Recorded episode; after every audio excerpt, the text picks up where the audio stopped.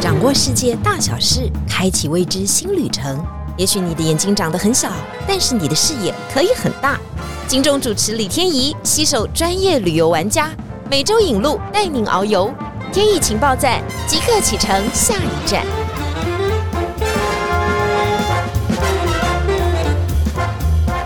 情报站，你说赞不赞？欢迎大家来到节目现场。今天这一集好多人都敲完，因为真的很想去这个地方。应该是说疫情解封之后，大家说刷起来就是要去这里啊。这里一年四季都有不同的风景，它应该是春夏秋冬最明显的一个国家，而且距离我们非常近。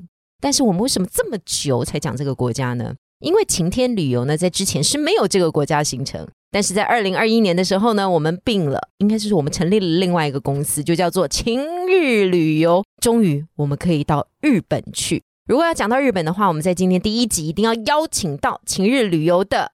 扛把子啊，可以这样形容你吗？我们欢迎我们的导游长 Hero 先生。嗨，各位听众朋友，大家好，我是 Hero。Hero 先简单自我介绍一下，我是晴日旅行社专任的导游，那大家都叫我 Hero。那从事导游工作已经今年是第十七个年头了。今年其实也完成了一个壮举，就是我把全日本的四十七个都道府县全部都走完了。四十七个都道府县，你可以讲几个我们都很陌生或不太知道的。然后你这次终于挑战成功，或之前你觉得你应该不会去的地方，就也挑战成功的。其实我花了十七年才把四十七个都道府县走完的原因，就是因为有一个地方是非常难去到的。应该不是说非常难去到，应该是说团体是没有的，因为那个地方大家都自助旅行，所以不太需要跟团嘛。那因为没有团，所以就没有机会去带这个行程。那个地方就是冲绳。对，冲绳因为离台湾实在是太近了，好想唱泪光闪闪。对，没错。那这次就很特别的，就在大概上个礼拜吧，对我们才用游轮的方式，对，而且是跳了很多冲绳各地方的小岛。那也因为这一次的这个行程的关系，让我达成了这个毕生的愿望啊！总算花了十七年，把所有的独岛府县都走了一遍，这样。哎，这是一件很厉害的事情啊，所以我们叫他全制霸的男人。你要知道，你去全世界的国家，一百六十八个国家，可能都还不一定有人能够打卡完成啊。你说国家里面又有很多的城市，也不一定能够每个人圆梦。是，但是这个呢，为了去日本，日本不是只有我们所说的什么东京迪士尼或环球影城啊，它还有很多很多很多地方，北周四国、九州北海道，哎呦。地理背的还不错，因为我们可能对关西、关东就是主岛的部分比较了解啊。对于其他的北海道，当然大家比较常去过嘛，哈。但对于其他的地方，我们真的是很陌生啊，很不了解。是，可以跟我们介绍一下吗？尤其那些我们比较陌生的日本的地点，你觉得应该要去的地方？应该要去的地方，其实我觉得日本好像大家都很熟悉耶。我现在要讲四十七个都道府县，我好像想不出来哪一个地方大家比较陌生。哎呀，就我们最讨厌这种回答。比如说像岩手县，大家听过了吧？对对，鸟取县听过了吧？爱媛县，或者是德岛县、香川县，这些应该都听过了吧？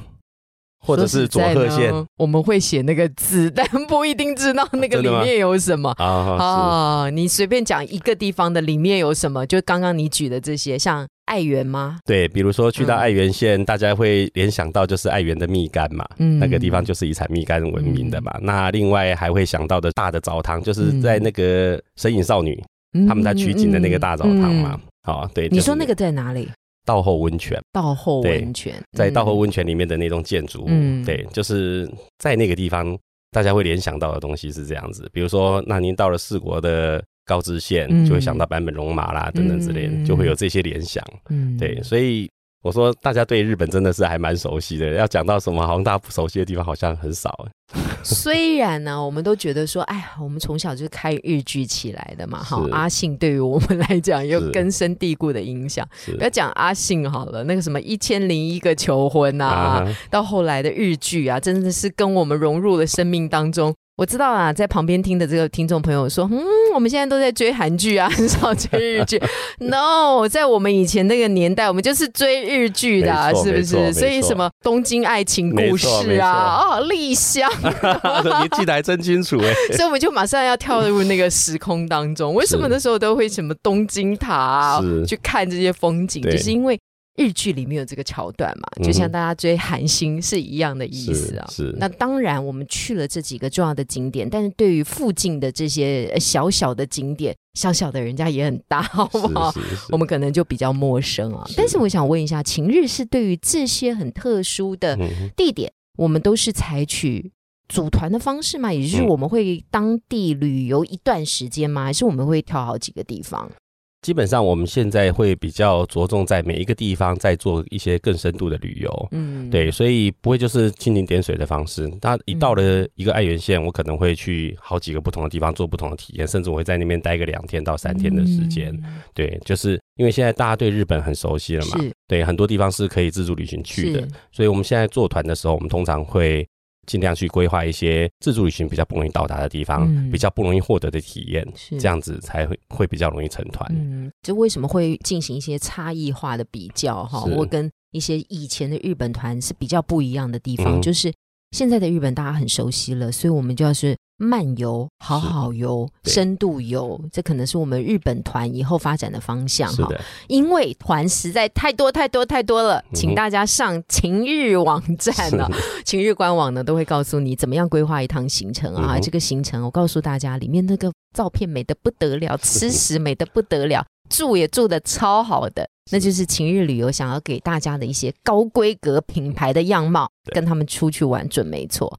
但是我们要先说一个全制霸的男人，请问你觉得你这次去的小岛，嗯哼，你可以形容一下吗？因为我们这次去了好几个小岛，这几个小岛真的连日本人应该都很少去吧？是没错，嗯，这次我们从石原岛开始嘛，然后就一路往上这样子玩嘛，我们还经过了西表岛啦。然后去到竹富岛啦，然后再一直往北，甚至我们还到了九州最南端的喜界岛去。嗯，那这些小岛说真的，平常要去其实还蛮不容易的啦。对，那真的要去的话，通常是会坐飞机到冲绳那边去，以后再搭船或飞机，就是国内班机或者是那个游艇嘛、小船呐之类的，再到那个岛上去。所以。一般要去的话，手段来说是比较困难一点的。那我们这次是用这种大型的游轮做冲锋艇去嘛，所以很轻易就体验到这些岛。那看过这些小岛，我其实我觉得还蛮佩服的是，他们拥有很好的天然资源。可是呢，像我去到竹富岛的时候，让我印象非常深刻是，竹富岛上的建筑物竟然可以维持的这么的完整。哦，对，对，也就是说，它整个岛的那个建筑物的氛围是都一样的。它就是把以前的。这些古老的建筑物完全的留下来，当然要留下来的话，当地的居民意识是很重要的。嗯，对，而且也就是呢，他们当地居民也开过会讨论的。我们接下来我们希望让竹步岛成为什么样的岛屿，让人家来看到我们什么样的文化。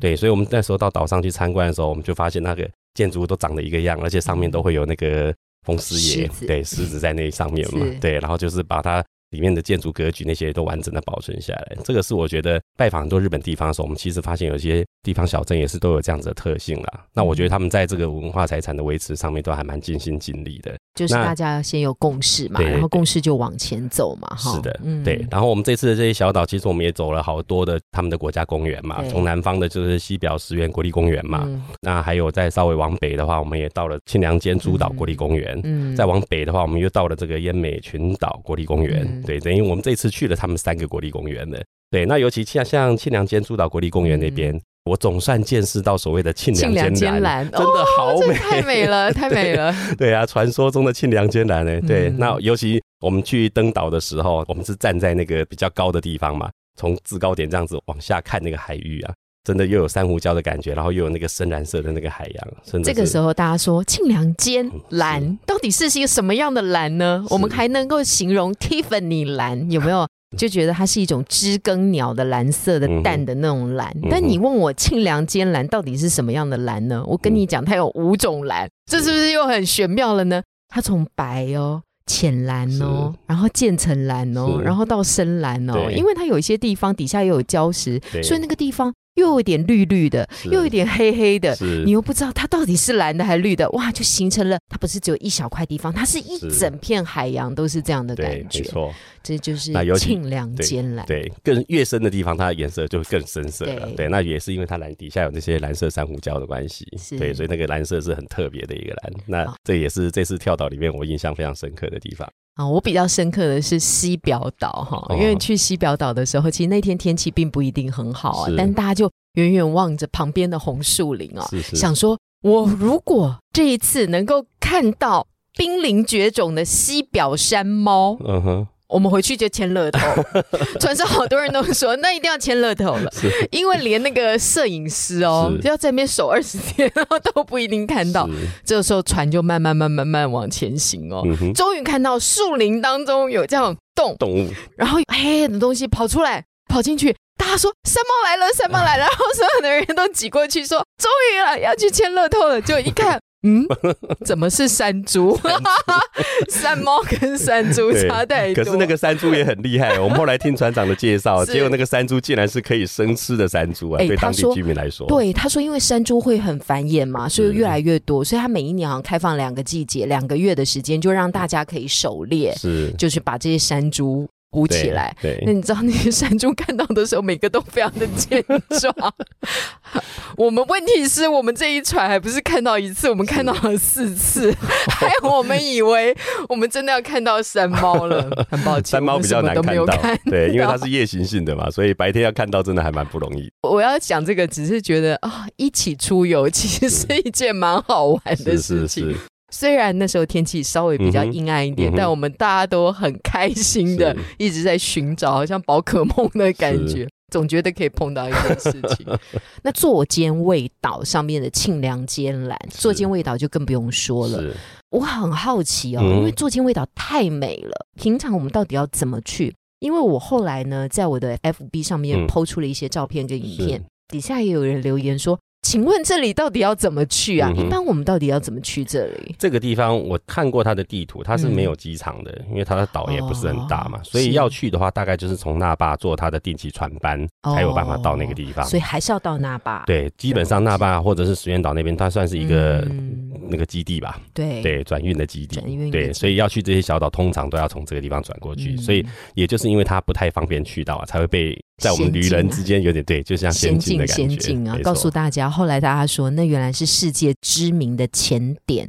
你如果是潜水客的话，你一定听过坐间味道哈，一定要去那边尝试看看。而且我后来发展，他们的潜水事业也还发展的不错、哦，那些民宿都在做对潜水的。对，所以那岛上的观光产业主要就是以这些做这种浮潜啦，嗯或者是水上活动为主，嗯然后他们就经营民宿，然后就嗯做教学，然后让大家可以去做这些浮潜的体验等等的。但是他们岛上维生的主要的手法了。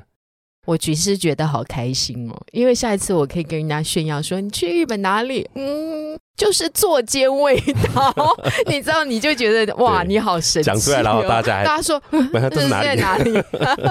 还要去搜寻一下。然后我印象最深刻的是那个喜界岛。哦，喜界岛最后面。后来我们去采完那天早上的行程以后，下午他们有那个市集在我们的船边嘛，是是是。对啊然后最后到下午四点的时候，对大概动员了村庄好多的团体来这边做这些表演。是，对，然后尤其我们船要出发的时候，我真的是非常感动哎。然后那时候我们因为自己也带了国旗去，对对，然后就有点那种民间外交的感觉。然后他们也是大声的跟我们呼喊，然后要再来玩啊什么之类的。这是有史以来喜界岛第一次停泊游轮，没有，错。然后就迎来了一百三十六个台湾的观光客。对，然后他们也是为了迎接这一次的这个游艇靠岸嘛。我想嗯我们那天看那么多表演，我相信他们是在几个月前就开始排练了。对，全岛动员，好多人都来看船，对他们来看我们，我们也来看一直送他我们，真的是送到最后一幕。我们的船已经开出了它的港口了，嗯但你这还可以看到当地人都聚集在那边，还不愿意散去，还在跟我们挥手，那个场面还蛮令人感动的。对，就很多的领队朋友们，像 Hero 啊，就红了眼眶、啊，真的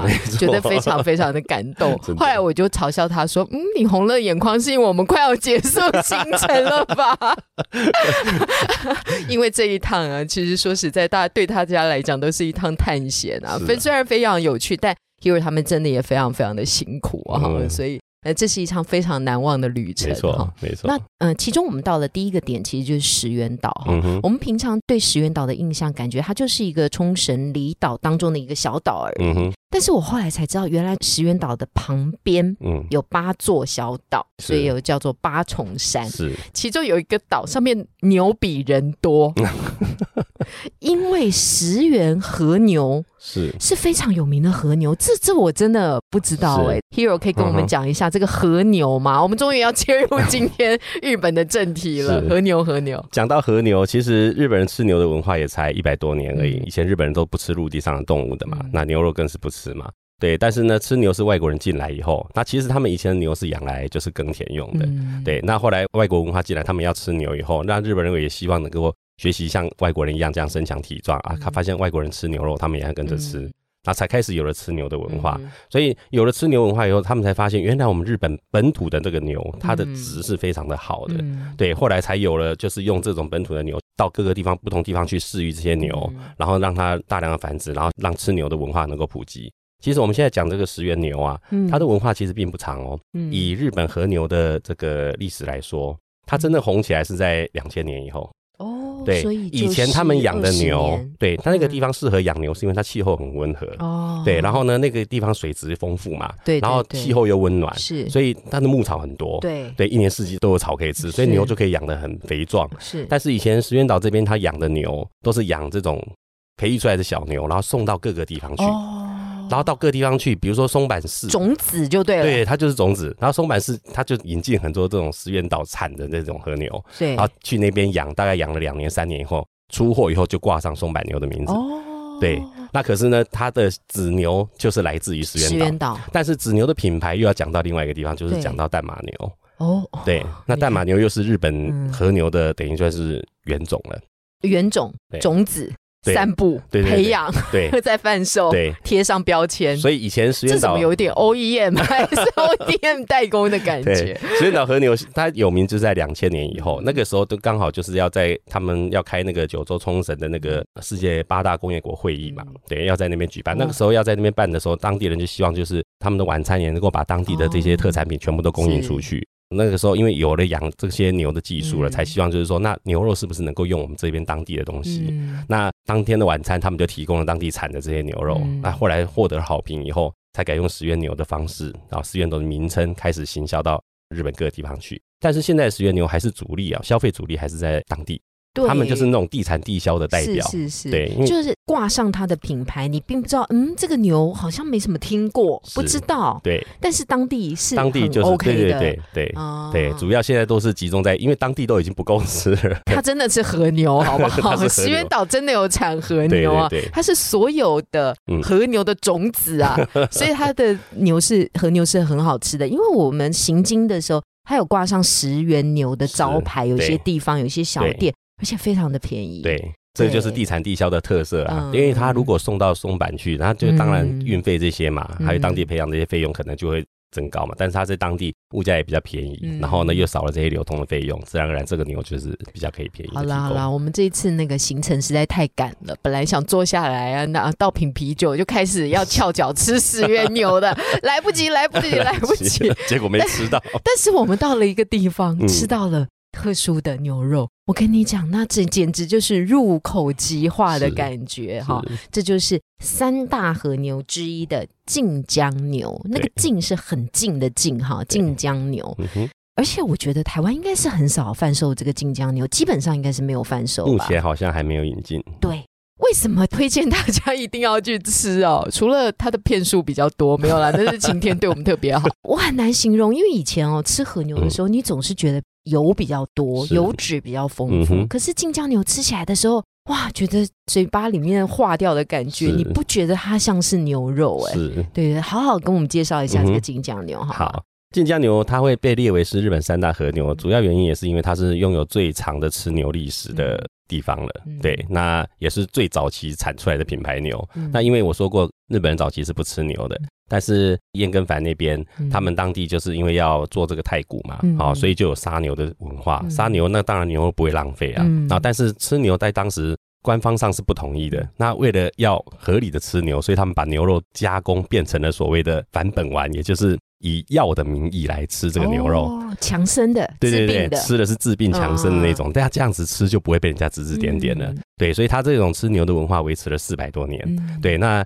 也后来也是到了这个外国人进来了以后，才把这个晋江牛来透过神户港运出去，让横滨人吃到以后，他们也觉得这个牛实在太好吃了。他问了一下，哎，这个牛是来自哪里的？哎，原来是来自神户港。所以就把这个牛普遍都统称叫做神户牛。哦，对，那其实它用到的很多的牛都是来自晋江的。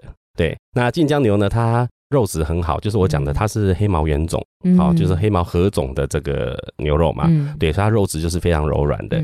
那后期呢，到了现在，就是刚刚天有讲到它入口即化的口感，这个都是后期。透过一些养殖技术，好让它变得对，让它变得更好。嗯，那现在晋江牛为了提升自己的品牌嘛，所以他们希望哦，我们不要要求那个量，我们希望每一户农家都能够尽心尽力去照顾他的牛，品质好，让它的品质好就好了。我们不需要量化，对，这个叫做以质质量。对，所以现在呢，养牛的技术啊，就是为了要让它肥育，让它肉质更柔软，更多的油脂，所以他们就会喂它喝啤酒啦。为什么要喝啤酒？就过得比我们好的意思。其实你又过得很好，就是要喝啤酒是什么呢？就像我们一直在喂食它，喂食到后来，它就会食欲会不太好，消化不良等等之类的。让它喝酒的话，它消化好了以后，它就会愿意再吃更多的东西。那这样子就会累积更多的肉跟脂肪嘛？那脂肪又为了让它分布的更均匀，那势必要透过按摩。按摩对，所以那个牛都是享受的非常好，每天在做 SPA 的那种，对，然后吃很好的食。这是只有晋江牛，还是你刚刚提到的像神户牛啊、松板牛啊，它都是使用这样的方式？基本上现在都是用这样的方式。那我刚刚讲过喂牛喝酒，这个也是松板市民想出来的。对，因为松板市民他们是。不喝酒，对，然后不抽烟的地方嘛，对，所以他们就是把多余的酒啊，想说我自己不喝，那我给牛喝。结果就是因为这样子，长期喝下来的，哎，他们在肢解牛的时候就发现，有喝啤酒的牛跟没有喝啤酒的牛，竟然发现有喝啤酒，它的油花分布的会更漂亮、更好。对，后来才把这样的技术就是大概传开了。现在到处大家养牛，大家都会用到这样的方法。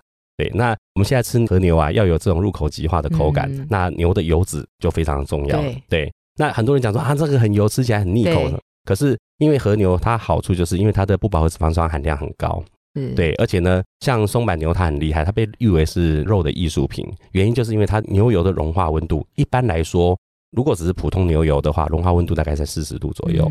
那日本的和牛油脂融化温度在二十五度，比巧克力还要低哦。对，松板牛厉害在哪里？它是十七度就会融化。也就是说，人的手只要常温这样去碰到那个牛，它的油脂是瞬间融化。然后现在的和牛，它的因为油脂含量很丰富嘛，那一块牛肉里面大概就会有五十帕到六十帕的油脂，对，然后均匀的分布在这个肉上面嘛。所以我们在吃这个肉的时候，你含进嘴巴里的时候，它熔点又很低，对，所以瞬间它就化掉。那化掉的以后，你就会感觉入口即化。再加上呢，因为它的不饱和脂肪酸含量高，它其实就像我们在喝那个。橄榄油这样的感觉，它是油，可是你不会腻口。对，那如果是动物性脂肪，比如说你吃猪油什么，那个就会腻口。对，但是和牛就比较不会腻口，就让人家觉得哇，这个牛实在太好吃。哦，就是因为肉质又软，油花又多，这就是和牛厉害的秘诀。啊，这一段知识含量实在太多了，大家消化一下。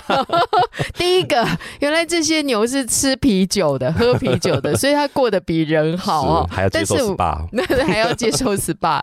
但是它的命运到最后就是给我们吃掉了，但我所以我们还是比较好。第二个，原来它是不饱和脂肪酸嘛，哈，再加上它的熔点很低啊，所以我们在吃的时候是很快的融化，然后又不感觉到油腻。没错，哇，这个和牛的学问真的是非常大。但是 Hero，你可以吃得出来吗？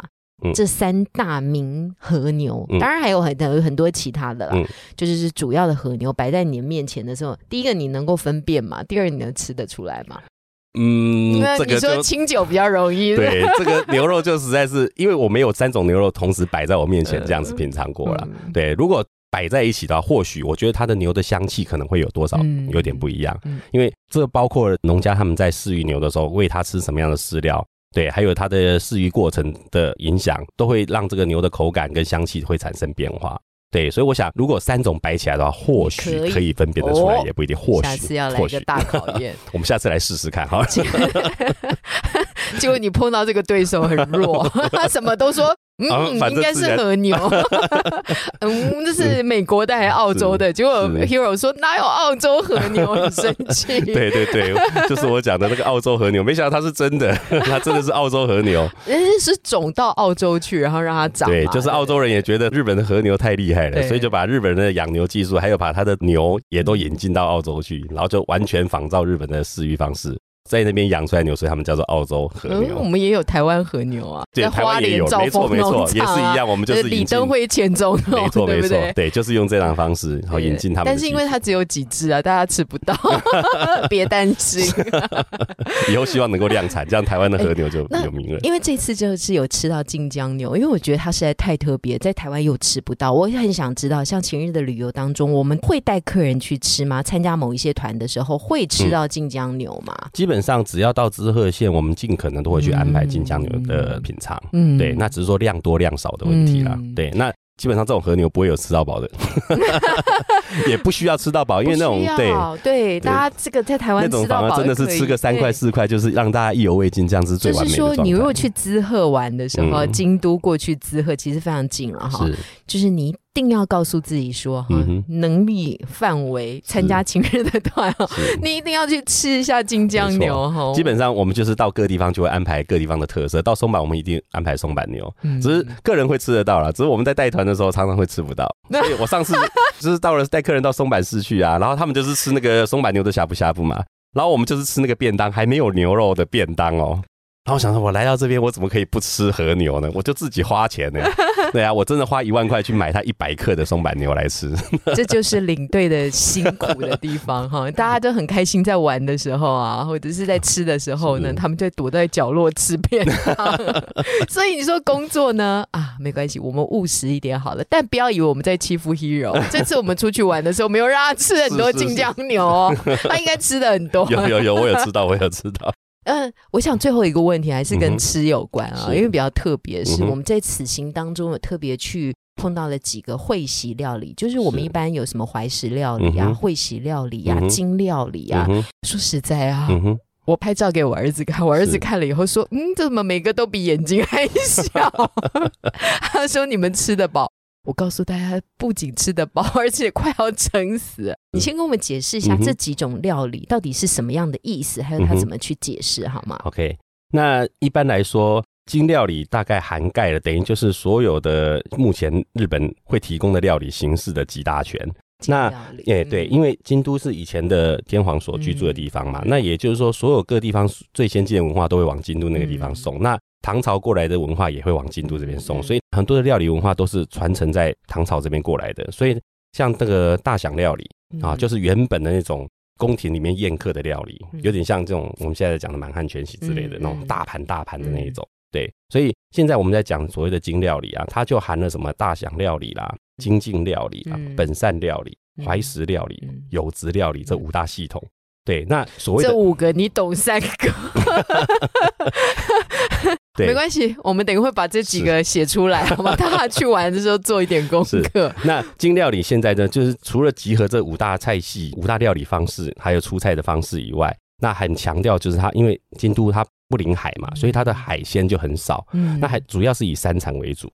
宫廷的人也希望能够这些山产，就是也要弄得很豪华美丽嘛，所以呢，他们会强调用在地的野菜，然后呢，强调跟四季做结合，然后呢，在出菜摆盘上面会非常的讲究，对，然后对每一道料理的制作的手续也非常的讲究，那这个是慢慢就会形成所谓我们讲的金料理，对，那金料理再分支下来的话，就是我刚刚讲到五大菜系里面就有所谓的本善料理了，那本善料理其实就是五家社会他们在吃饭的时候，除了吃饱以外，在特定节庆的时候，还会有一些特定的规矩嘛？啊，什么时刻要吃什么样的东西，吃这个东西有什么样好的意义？好，那就会变成所谓的本善料理。那本善料理就有一之善。二之善，三之善，那一之善里面可能有七道菜，二之善有五道菜，然后三之善有三道菜，然后所有的东西就会摆在一桌上面，就看起来是很豪华丰盛这样子。对，那这种本善料理现在就只有在日本的婚丧喜庆的时候可能可以看得到，基本上一般民间是已经不再吃这种东西了。好，那本善料理再分支出来，就有所谓的怀石料理跟会席料理。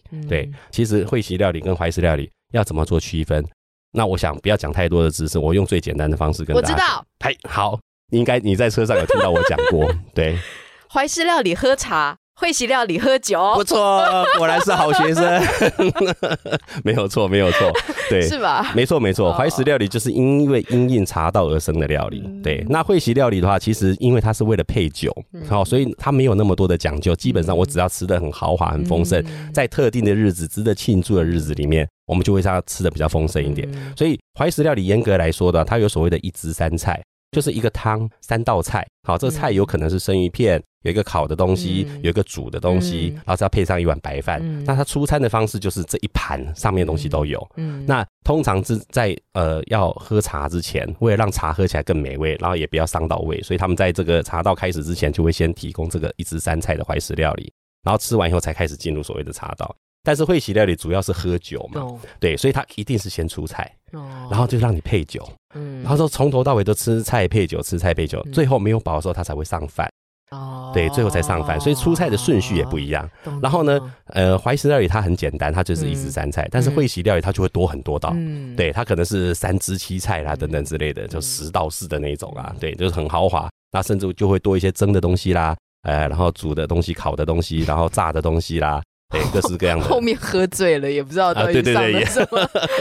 所以看起来每一个料理都小小一点，小一点，吃到后面还是一样都很饱。对，那只是说现在哈，会席料理跟怀石料理，我们大家都觉得怀石料理是很高级的料理嘛。对，那我们甚至去到京都的时候，我们还是可以看到很多餐厅它是写怀石料理。嗯。可是说真的，现在真正会提供怀石料理的餐厅基本上已经没有了，因为这种怀石料理的餐。不是能够吃饱的餐，它真的就是为了喝茶，对对，所以它都是小量小量，让大家可以浅尝即止的那一种。但是餐厅我这样开，我可能生意做不下去了。来我这边吃饭，大家都没有吃饱。对，虽然取名叫怀石料理，可是提供的方式还是以会席料理的方式来做提供。对，那只是因为他们前身的可能就是真正的茶怀石料理店，但是后来延伸到现在，它还是只能按照会席料理方式，让大家可以吃饱，让大家可以做其他不同的搭配的方式出餐。好，我跟你讲哈，大家现在已经觉得快要爆炸了，我们马上要停掉这一集节目了，因为东西真的很多，但没有关系啊。当这个日本的服务人员的时候，服务你的时候。因为他们那个料理都非常的精致，都有一个开盖的动作，就很多的小碟小盖啊，他会帮你打开来的时候，麻烦礼貌的信说“おいしい，卡哇伊”，你知道吗？ 整个会喜的气氛都变得很好。是，好，我们今天非常谢谢 Hero 来到现场哦。我们今天聊了主要的整个行程哈，然后我们也讲到了，因为我们去了一个岛嘛，石原岛，所以我们才知道了原来和牛这些发展的历史。还有这一次，我们真的搞不清楚，我们这一餐到底吃的是金料理、怀石料理还是 会席料理。非常谢谢 Hero，Hero 就像一个宝藏一样，要一直挖掘，一直挖掘。我们再请他会来到节目现场，谢谢 Hero。OK，谢谢。我们最后呢来练一下我们的台呼哦。天意情报站，你说赞不赞？希望大家都订阅分享哦，谢谢，拜拜，拜拜。